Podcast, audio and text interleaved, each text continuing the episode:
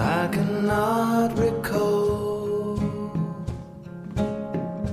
when I felt like this.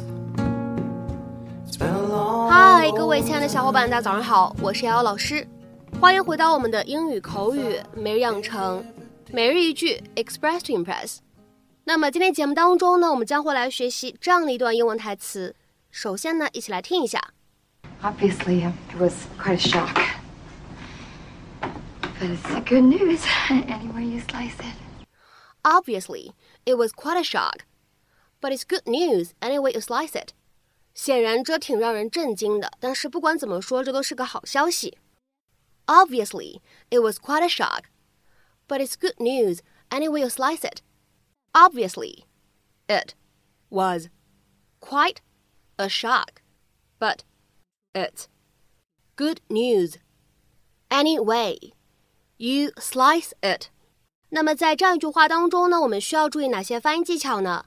首先，第一处，当 it 和 was 放在一起的话呢，我们会有一个类似于不完全爆破的处理，我们呢可以读成 it was，it was。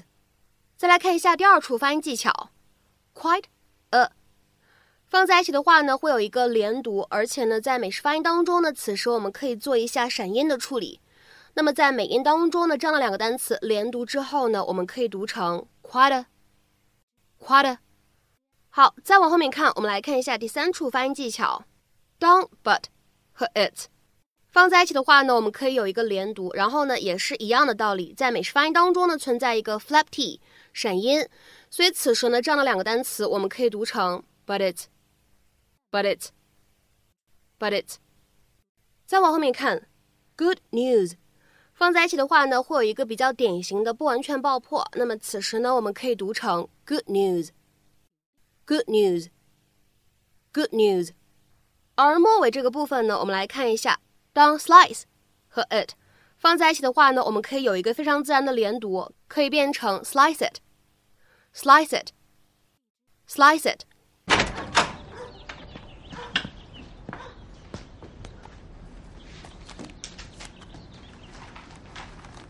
So it occurred to me that I was really rude at the morgue.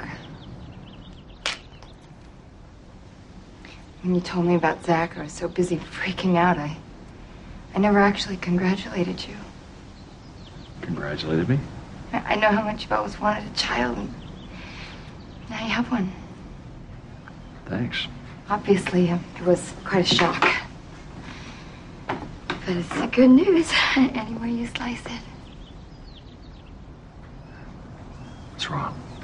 So naturally, you'll be wanting to have a relationship with him, and that and that takes time, a lot of time. Susan. And out of all the mixed up teenagers in the world, Zach is just the one kid that I can't be around. I can't have Julie around him. So, um, what I'm trying to say is, We can't move in together. but I am so happy for you. Really, you have a child, and that is good for you. Isn't there any way? No. No, I'm, I'm so sorry. I'll, I'll, um, I'll see you around.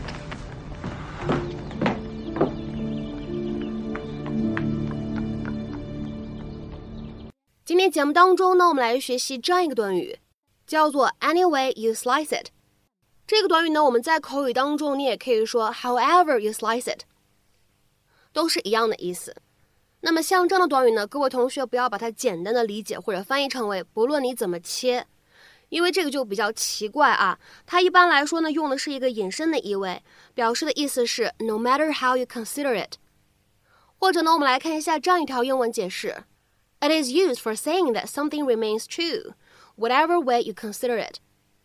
所以呢，这样的表达它一般来说是什么样的意思呢？用来强调某一个人的观点，表示不管你怎么想，或者说不论你怎么想，哎，这样一个意思。那么下面呢，我们来看几个例子。第一个例子，Any way you slice it, Mr. Smith is guilty. 不论你怎么想，Smith 先生就是有罪。Any way you slice it, Mr. Smith is guilty. 下面呢，我们再来看一下第二个例子。I forgot my textbook in my locker last night, so any way you slice it, I'm going to fail this test.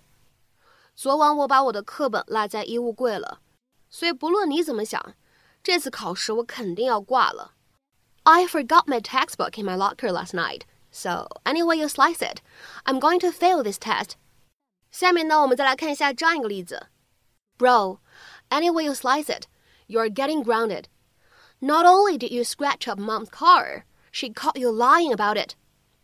哥们儿，不论你的想法如何，你都会被禁足的。你不光把妈妈的车刮花了，她还发现你对此撒谎。Bro, any way you slice it, you're getting grounded. Not only did you scratch up mom's car, she caught you lying about it. 下面呢，我们再来看一下本期节目当中的最后这个例子。Any way you slice it, online commerce is here to stay. 不论你怎么想， 电子商务都将会继续存在。Any way you slice it, online commerce is here to stay. 好，那么今天节目的末尾呢，请各位同学呢尝试翻译下面这样一个句子，并留言在文章的留言区。Any way you slice it, consumers pay more for certain products in some countries than others. Any way you slice it, consumers pay more for certain products in some countries than others.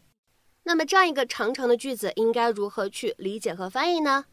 瑶瑶老师期待各位同学的踊跃留言。我们今天的节目呢，就先分享到这里，明天节目再会，See you。